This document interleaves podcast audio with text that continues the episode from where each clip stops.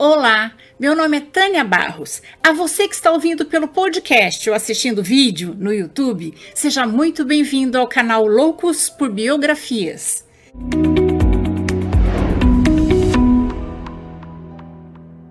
E se você é novo por aqui e gosta de biografias, convido você a se inscrever no canal. E se gostar deste vídeo, deixe seu like, seu comentário, porque isso ajuda o canal a crescer. Mas antes de começarmos, eu gostaria muito de agradecer aos apoiadores do canal no Catarse. Esse apoio é muito importante porque, além de me ajudar a manter o canal, me incentiva a continuar. Agora vamos lá, senta que lá vem história.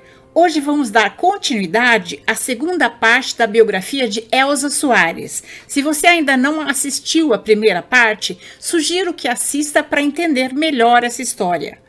A mãe de Elsa não estava errada em ser contra a carreira da filha. O preconceito para as mulheres que se apresentavam num palco naquela época era muito grande. Elsa também não estava errada. Ela queria fazer o que mais gostava. Elas só tinham pontos de vista diferentes do que era melhor. Mas Elsa teve que ralar muito para chegar lá.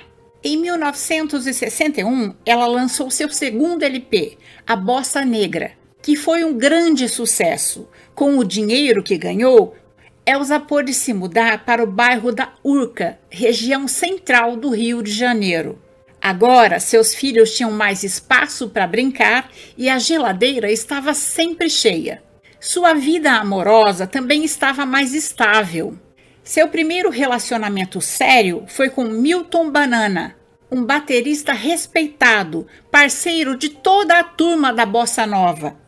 Com Milton, ela podia contar e dividir com ele sua paixão pela música.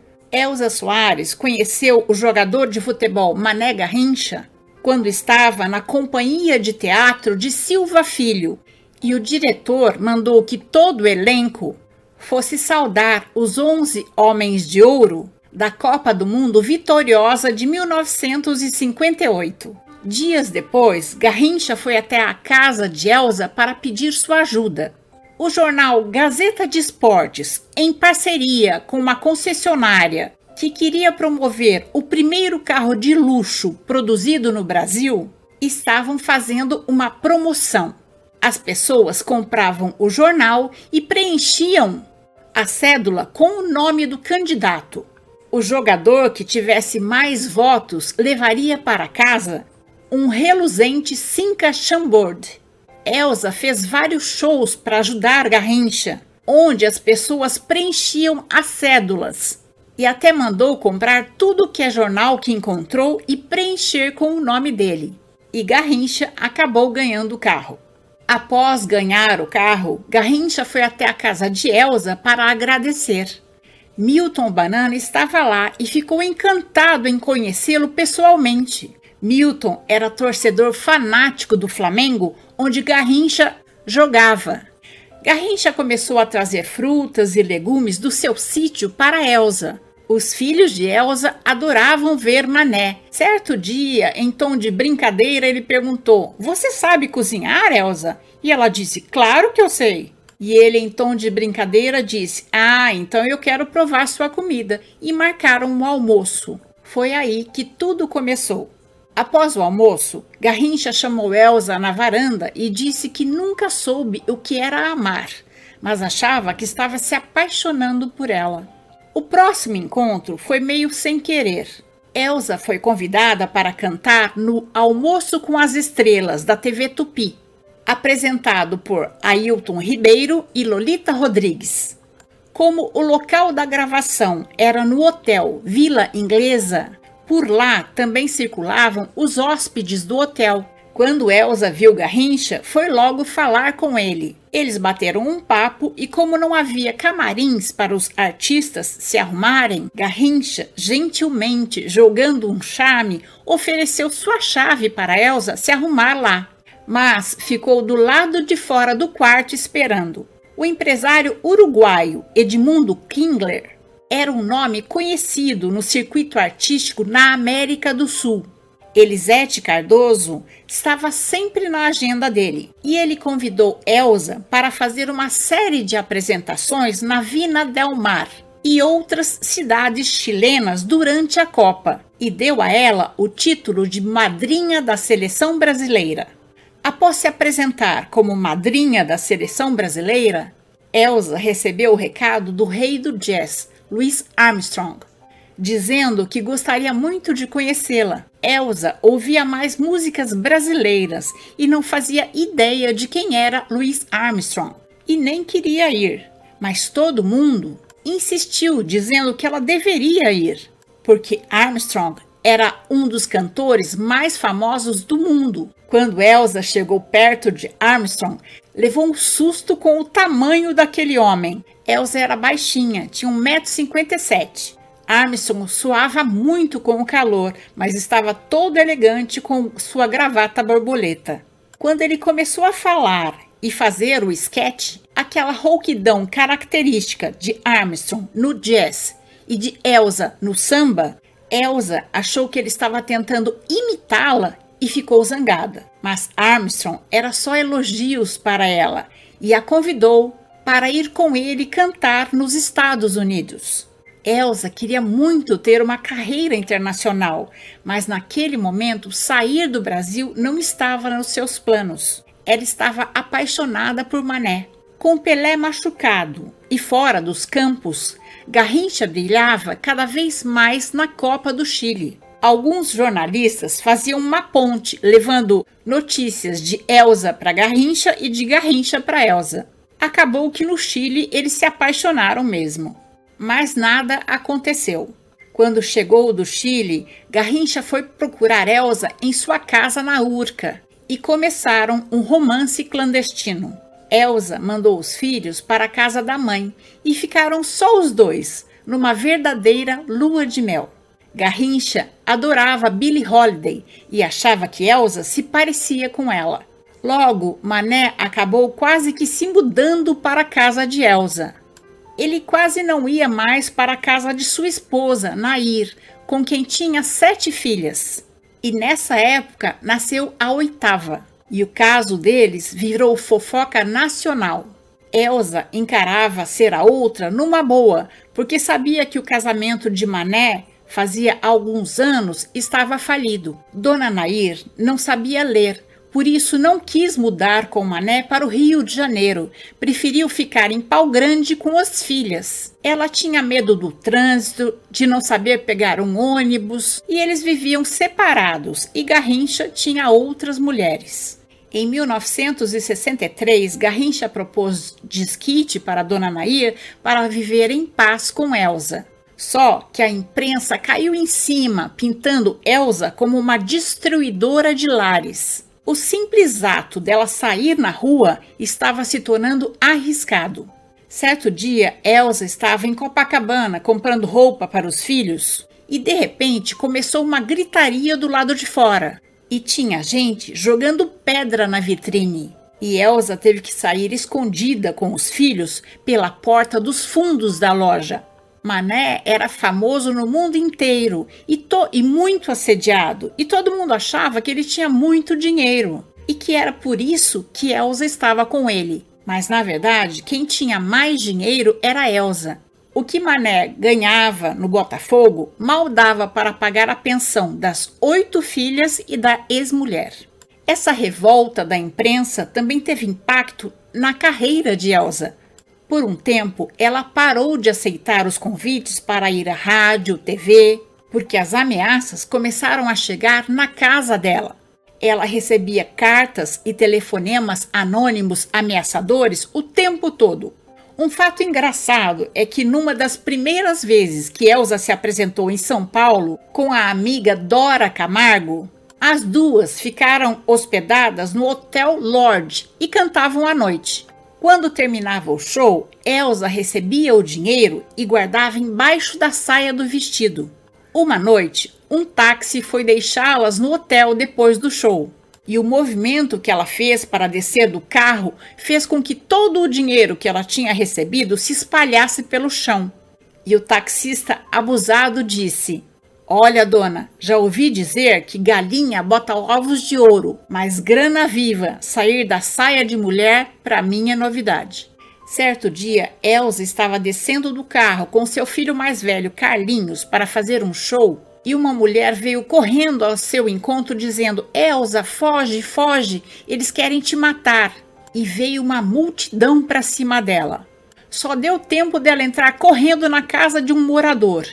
Elsa só conseguiu sair de lá dentro do carro do dono da casa, vestida de homem, e seu filho Carlinhos abaixado atrás do carro, enquanto a multidão gritava seu nome, mas não como fãs mas como uma inimiga.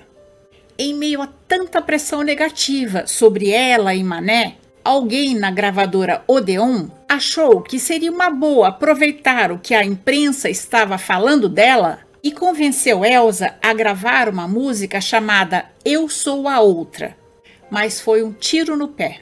A imprensa tratou a música como uma provocação e, ao invés da música ser tocada nas rádios, o que se ouvia era um monte de apresentadores quebrando o disco dela ao vivo. Você é perfeita, crioula. Não precisa fazer plástica nenhuma. Garrincha era contra Elsa fazer qualquer plástica, mas ela queria melhorar o nariz e ao longo da vida fez outras várias plásticas.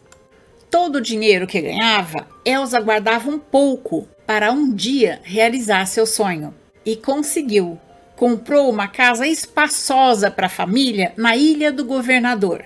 Nessa fantasia de família perfeita, uma menininha chegou para ajudar muito.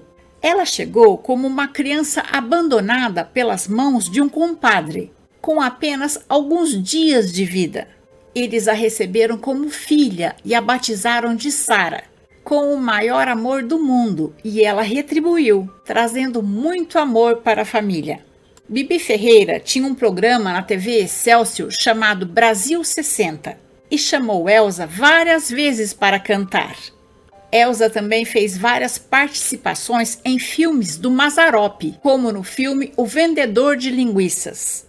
Elsa estava feliz. Ela tinha a seu lado seu grande amor, seus filhos, sua mãe, uma bela casa. Sua mãe era grudada em Mané era bonito ver a relação deles.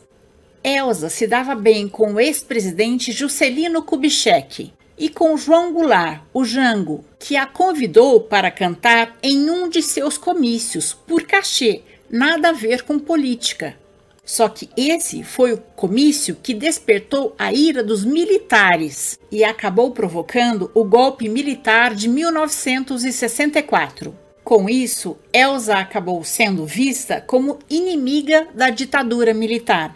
Com a decretação do AI-5, começou a pior fase da ditadura militar no Brasil. Os artistas, esportistas, celebridades brasileiras passaram a ter suas vidas vigiadas pela censura. Nessa época existia o Esquadrão da Morte, os chamados justiceiros que queriam livrar o Brasil do comunismo. Na noite de 20 de julho de 1964, o DOPS, famoso pela brutalidade, invadiu a casa de Elsa. Eles chegaram de madrugada, entraram gritando, dizendo para todo mundo sair dos quartos, ir para a sala e pôr as mãos na parede. Reviraram a casa inteira e, antes de irem embora, passaram pela sala principal, abriram a gaiola e torceram o pescoço de Mainá, matando o passarinho preto que era o xodó de Garrincha. Nesse mesmo dia, Gilson, filho de Elsa, que era pequeno, teve sua primeira crise de epilepsia, doença que o acompanhou pelo resto da vida. Elsa era muito identificada com as camadas populares. Mulher e negra existia muito preconceito e machismo naquele tempo. E ela, nos momentos de crise, se fortalecia com os amigos gays e a ajudavam a ser, sim, uma mulher negra e empoderada. Ela perdeu dois amigos muito queridos por causa da AIDS, Cazuza e Raimundo, um grande amigo que ela conheceu enquanto morou na Itália. Garrincha começou a beber com 10 anos de idade e muitas vezes faltava ao treino do Botafogo porque estava de porre. Todas as noites que Elsa saía para cantar, ela saía preocupada porque sabia que na volta ia encontrar Mané bêbado. Eles oficializaram a união em abril de 1966, na embaixada da Bolívia, no Rio de Janeiro. Mas não adiantou muito, eles continuaram sendo perseguidos pela imprensa. Começaram a haver rumores que Garrincha estava acabado pelo seu problema no joelho e por causa da bebida. E Elsa quis mostrar para todo mundo que eles estavam muito bem, que Garrincha estava muito bem. E resolveu dar uma festa de arromba. Convidou políticos, artistas, outros jogadores, até Ibrahim Suede, um colunista social muito famoso no cenário carioca, foi convidado. Pouco antes de pensar em dar essa festa, Elsa tinha sido procurada por um homem que disse que iria ajudá-la a investir seu dinheiro em ações. Dias antes da festa, ela ligou para o homem dizendo que ia precisar do dinheiro investido para pagar a festa, mas ele tinha sumido. Elsa amava cantar samba mas fazia algum tempo que queria trilhar novos caminhos. No final dos anos 60, a música popular brasileira estava no auge. Em uma das edições do famoso festival de MPB da TV Record, Elsa começou a cantar com os braços baixos, só balançando a cabeça. E quando o público sentou para ouvi-la, ela abriu os braços e soltou o vozeirão, e garantiu o segundo lugar no festival com a música De Amor ou Paz, de Luiz Carlos Paraná e Adalto Santos. A canção vencedora do festival foi a banda de Chico Buarque, que ficou empatada com a música Disparada de Geraldo Vandré e Theo de Barros, imortalizada pela interpretação de Jair Rodrigues. Já com 10 anos de carreira, Elsa era uma presença constante nos programas de TV ao lado de Elis Regina, Calbi Peixoto, Agnaldo Raiol, Jair Rodrigues, Roberto Carlos. Ela chegou até a ter o seu próprio programa na TV Record, o Dia D, mas não foram muitos programas ao ar, porque um incêndio, o terceiro na TV Record, fez com que o programa de Elsa saísse do ar. Elsa foi convidada para se apresentar num dos hotéis mais famosos do mundo, o Waldorf Astoria, em Nova York. Ela tinha muito medo de se apresentar nos Estados Unidos porque sabia que o racismo lá era pior que no Brasil. Mas Mercedes Batista a convenceu a ir. Mercedes tinha organizado um baile de carnaval muito chique no Waldorf Astoria para que os americanos experimentassem um pouco da nossa festa e queria que Elsa fosse a estrela. Elsa cantou e encantou um público de 5 mil pessoas e foram cinco minutos de aplausos no final. Quando o show terminou, Elsa recebeu um recado de um tal de Sam Davis Jr. E, e as pessoas lhe explicaram que ele era uma das celebridades dos Estados Unidos amigo de metade de Hollywood e grande parceiro de Frank Sinatra. Sam Davis Jr. chegou a convidá-la para fazer com ele uma turnê pela Europa, e essa não foi a única proposta que Elsa recebeu em Nova York. O empresário responsável pela carreira de Stevie Wonder, Marvin Gaye, The Jackson Five, convidou-a para mudar-se para Nova York e seguir carreira lá. Elsa voltou ao Brasil animada com a proposta, mas a gravadora Odeon não a liberou do seu contrato.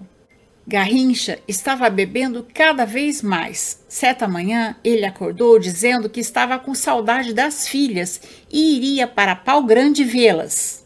Elsa ficou apavorada dele ir sozinho e voltar dirigindo bêbado. E Dona Rosário e Sarinha resolveram ir com ele. Não deu outra. Mané bebeu e voltou dirigindo. O Galaxy, que ele dirigia, capotou três vezes na rodovia Presidente Dutra e depois bateu na traseira de um caminhão. Dona Rosário, mãe de Elsa, foi arremessada para fora do carro e morreu na hora. Garrincha, muito machucado, foi internado no Hospital Getúlio Vargas e Sarinha na UTI. Elsa estava no teatro para se apresentar quando veio a notícia do acidente e que sua mãe tinha falecido. Elsa ficou arrasada e, mesmo sabendo que Garrincha estava dirigindo bêbado, não conseguia culpá-lo, porque sabia o quanto ele amava sua mãe. Mas ele mesmo não conseguia deixar de se culpar. Certo dia, Mané entrou no banheiro e ligou o gás. Por sorte, Elsa deu a falta dele e arrombou o banheiro e conseguiu salvá-lo a tempo. Elsa queria dar um novo rumo para a vida deles. E com a primeira parcela de um contrato poderoso que assinou com a TV Record, ela deu de entrada numa casa linda no Jardim Botânico. Tinha árvores, passarinho, tudo que Mané gostava. Mas mesmo após sete anos de união, os ataques da imprensa ao casal estavam longe de terminar. E havia também um resquício de perseguição política por causa do jingle que Elsa gravou para o presidente João Goulart, que foi deposto pelo regime militar em 64. Mais de uma vez, Garrincha foi à delegacia pedir proteção policial, para a alegria dos guardas que adoravam vê-lo por lá. Houve até uma tentativa de sequestro, e eles decidiram que, para o bem deles e das crianças, era hora de ir embora do Brasil. Mas a decisão não foi só deles. Um ultimato anônimo foi colocado embaixo da porta dizendo que eles tinham 24 horas para deixar o país. Franco Fontana, um empresário de sucesso italiano, havia oferecido a Elsa uma temporada de apresentações na Itália e ela resolveu aceitar. Ela se apresentaria com outros artistas como Miley Davis, Ella Fitzgerald Ray Charles, Chico Buarque e Toquinho. O Botafogo tinha cedido o segurança Milton Neves para Mané, enquanto eles arrumavam as coisas para deixar o país. Quando, numa noite, a casa deles foi invadida por dois homens armados que atiraram em tudo que viram e não levaram nada, foi só para assustá-los mesmo. A estreia de Elsa na Itália foi um enorme sucesso e a sensação de Elsa e Mané poderem andar juntos pelas ruas de Roma era deliciosa. Garrincha continuava bebendo muito, mas na Itália eles estavam mais próximos. Eles adoravam visitar os amigos Chico Buarque e Marieta Severo, que nessa época também estavam exilados em Roma. Chico e Marieta foram muito importantes nessa fase. Foram um ombro amigo para Elsa nas crises com Mané. Os filhos de Elsa também adoraram os anos que passaram na Itália. Gilson era muito católico e sempre ia visitar o Vaticano. Numa entrevista, Elsa divulgou que tinha fechado um contrato para uma turnê com Franco Fontana por um valor muito alto. Só que isso acabou provocando a ira dos artistas italianos que achavam que Elsa estava tirando o lugar deles e a turnê foi cancelada. Através da embaixada, Elsa conseguiu um emprego para Garrincha como embaixador do café. Ele só tinha que fazer algumas aparições em feiras e encontros internacionais no Instituto Brasileiro do Café, mas quando bebia, ele não aparecia e acabou sendo demitido. Chico Buarque, nessa época, já era muito respeitado na Europa e apresentou Elza Soares à gravadora RCA de lá. E surgiu uma oportunidade bacana quando ela, Fitzgerald, teve que operar de catarata e pediu que Elsa a substituísse em sua turnê que a cantora americana estava fazendo pela Europa. As pessoas estranhavam quando era Elsa que entrava no palco, mas quando ela começava a cantar Garota de Ipanema, de Tom Jobim e Vinícius de Moraes, as pessoas iam se soltando e acabavam o show aplaudindo de pé. Elsa circulou a Itália fazendo shows, mas num país que ama o futebol tanto quanto o Brasil, Elsa era conhecida mesmo como a mulher de Garrincha. Só que o próprio Garrincha fazia de tudo para boicotar sua carreira. Elsa organizou um jantar em sua casa para um time de futebol italiano, o Avelino, que queria contratar Garrincha. O presidente do clube, Antônio Sibila, e alguns dirigentes já estavam na sala quando Garrincha apareceu totalmente bêbado. O jantar foi um desastre. Garrincha mal conseguia falar e a negociação com o clube parou por aí. Um convite para um grande show trouxe Elsa de volta para o Brasil. O empresário Abelardo Figueiredo foi até Roma convencer Elsa a ser a estrela do show que ele estava fazendo. O mais difícil foi juntar dinheiro para comprar passagens de volta para o Brasil para a família inteira. E Elsa teve que recorrer aos amigos como Chico Buarque, Marieta Severo e outros que estavam lá. De cara, assim que chegou ao Brasil, Elsa recebeu uma homenagem do Museu da Imagem e do Som, que a elegeu embaixadora do samba. E os amigos de Garrincha fizeram uma partida de futebol para arrecadar fundos para Garrincha. Todos os craques da época, como Pelé, Rivelino, participaram. E o valor arrecadado deu para comprar uma casa para cada uma das oito filhas de Mané. E sobrou algum dinheiro que eles pensaram em investir uma casa noturna para Mané ter uma renda. Compraram o bigode, uma casa noturna badalada de Jofre Rodrigues, filho do famoso escritor Nelson Rodrigues, e a rebatizaram de La Boca. Lá, Elsa cantava e Mané fazia uma aparição no palco para todos verem que ele estava bem e ia de mesa em mesa cumprimentando as pessoas. Por um tempo deu certo, mas Mané começou a faltar e mesmo às vezes quando ele ia, ele estava tão bêbado que mal dava para entender o que ele falava. Havia muitas outras opções na noite carioca, como Chacrinha, que se apresentava com as suas 15 chacretes rebolantes, e como eles não tinham tino para o negócio nem experiência, Laboca começou a acumular dívidas e eles foram despejados. Mané, quando era convidado para jogar alguma partida, ganhava algum dinheiro. Mas quem sustentava a casa mesmo era Elsa. Era como o médico e o monstro.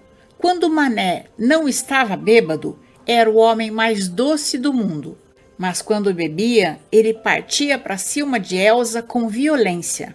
Ele chegou a quebrar os dentes dela uma vez, mas Elsa nunca aceitou dar parte dele. Dessa triste experiência de violência doméstica, muitos anos depois, surgiu a canção Maria da Vila Matilde, onde Elsa cantou: Você vai se arrepender de levantar a mão para mim. Naquela época, não se sabia que o alcoolismo é uma doença e todos ao redor de Mané sofriam junto com ele. Hoje se sabe que uma pessoa que sofre violência física ou emocional por conviver com um alcoólatra também precisa de ajuda para que o alcoólatra consiga vencer o alcoolismo, tanto o alcoólatra quanto a família precisam de apoio psicológico, como nos alcoólicos anônimos que existe hoje e que ajuda inúmeras pessoas a superar a doença.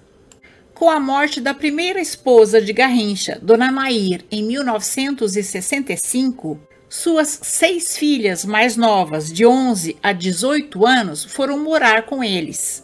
As meninas chegaram assustadas. Elas achavam Elsa uma megera.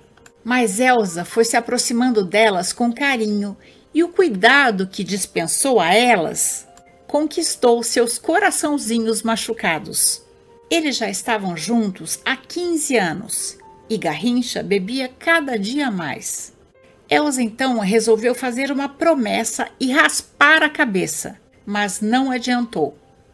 Ela então conversou com Garrincha e ele prometeu que se ela conseguisse lhe dar o tão sonhado filho homem, ele pararia de beber. Mas ela sabia que não seria fácil engravidar, porque em sua última gravidez tinha tido problema nas trompas e já tinha certa idade. Por isso, teve que se submeter a um tratamento para conseguir engravidar. Durante a gravidez, Mané cumpriu a promessa e não colocou uma gota de álcool na boca. Mas em julho de 75, quando Juninho, apelidado de Garrinchinha, nasceu e Mané soube que Elsa tinha conseguido lhe dar o tão sonhado filho homem, Garrincha correu para o bar com os amigos e encheu a cara, e só apareceu para conhecer o filho dois dias depois. Foi uma decepção muito grande para Elsa e a bebida entrou de novo em sua rotina. E as brigas e as agressões voltaram a acontecer. A gota d'água para Elsa foi um dia em que Mané bêbado, do alto da escada, segurava Juninho só por um pé e brincava dizendo que ia jogá-lo lá embaixo para Elsa segurar. Nesse momento, Elsa decidiu que não dava mais não era justo que seu filho crescesse num ambiente de brigas, bebidas e agressões. Com o coração despedaçado, ela fez as malas, pegou Juninho e mudou-se para São Paulo, numa tentativa de começar uma vida nova. Aqui termino a segunda parte da biografia de Elza Soares. Na próxima semana estarei postando a terceira e última parte dessa biografia. Se você gostou, deixe seu joinha, faça seu comentário e, se puder, apoie o canal no Catarse. Até mais!